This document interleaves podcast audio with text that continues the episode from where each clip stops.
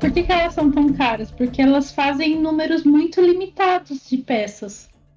Ah, eles vendem exclusividade, né? Exclusividade. É, eles não vendem um produto, eles vendem a exclusividade. Então, tipo, ah, saiu é, a camiseta da Supreme 2020. Tem 100, 100 unidades. E aí, quem pode pagar mais, compra, entendeu? Hum. E aí a, a galera faz aqueles vídeos absurdos de estar tá com um look de 100 mil reais. É, mas é, é uma exclusividade entre aspas, né? Porque tudo bem, o cara faz só 100 camisas. Mas ele precisa continuar mantendo a empresa, né? A empresa precisa continuar existindo. Na sequência ele faz outras 100 de outros modelos, né? Depois mais outras 100, mais outras 100. No final acaba, no final acaba sendo uma, uma, uma, produção em larga escala, né? Não muda muita coisa, né? É só a ilusão de que você está tendo coisas é, é, exclusivas. Ou que menos pessoas estão usando do que roupa da C&A, por exemplo. Sim. É, exatamente. E, e o poder falar que que você pode pagar por, por aquela peça, né? Isso eu senti, sabe que quando eu sinto isso, aí já mudando de assunto totalmente, mas eu sinto isso, por exemplo, na, na escola da Júlia.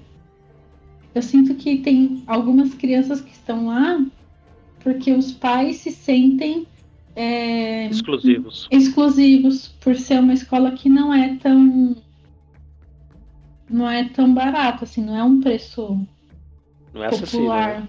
Exatamente. Você tá falando da Júlia, sua filha, da escola Waldorf, né? Isso, exatamente, da escola Waldorf. O que depois, depois a gente pode até fazer uma análise sobre isso, que é, eu acho super contraditório as escolas Waldorf serem tão elitistas, né, na questão do, de valor, de você do que você paga, né, para a escola. E assim, eu tenho a sorte de estar numa cidade periférica e a escola não ser é, também estar numa cidade periférica. Então ela acaba, para mim. Se adaptando à realidade. É, se adaptando à realidade, senão não teria. Mas as escolas de São Paulo, por exemplo, para você ter uma noção, e, e a gente né, falar de valor, o jardim de infância, que os valores mudam de acordo com, o ciclo, né? Então tem o jardim de infância, o, fundamental, um, o dois e o médio. Então, cada, cada uma dessas fases tem um valor, fora os reajustes anuais. O, jardim de infância na, na Rudolf Steiner, que é a, a top de São Paulo, não sai por menos de dois mil reais. A mensalidade? A mensalidade. Ah, eu achei que era bem mais. Eu achei que era uma coisa impraticável.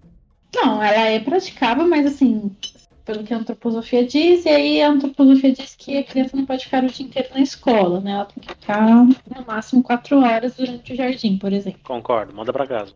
E hum. exatamente, manda para casa, não tem, não tem essa opção de do integral. Pode até ter algumas que tenham para poder atender o público, mas estruturalmente isso não existiria. É, aqui na minha região, você vai pagar por, por uma escola, por um jardim de infância, né? Até a pré-escola, você paga 300, 400 reais, assim, falando, chutando um valor mais alto, sabe?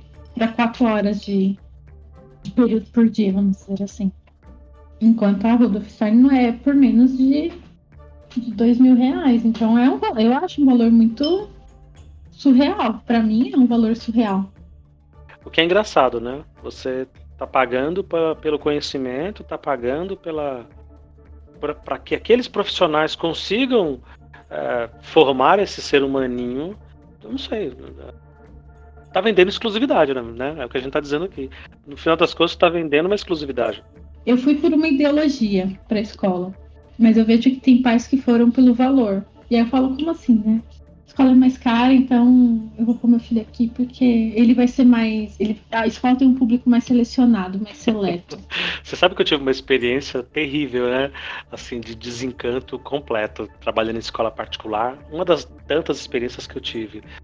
Eu tô lá numa, fazendo a reunião de pais de uma, de uma sala, e aí recebendo os pais, as mães, entregando as atividades, assina boletim, justifica isso, justifica aquilo, né? Porque reunião de pais é isso, né? Você fica explicando por que é que o ser humaninho não tirou uma nota melhor, né?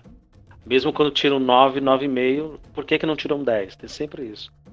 E aí me entra um, um, colega, professor de escola pública, que dava aula na mesma escola que eu, naquele exato momento, e a filha dele estava ali, naquela escola particular, e era minha aluna e eu não sabia que o pai dela era meu colega, né? Eu também não tinha comentado com ele que eu trabalhava ali. Enfim, foi surpresa para ambos.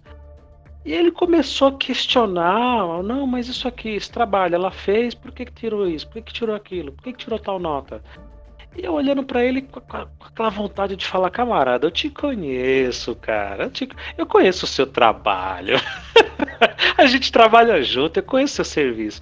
Mas ali no particular, e como era a filha dele, né? O cuidado, né? A preocupação e a, o critério, ele tava todo criterioso. E eu por dentro xingando ali, dizendo, mas olha que. ah, esses...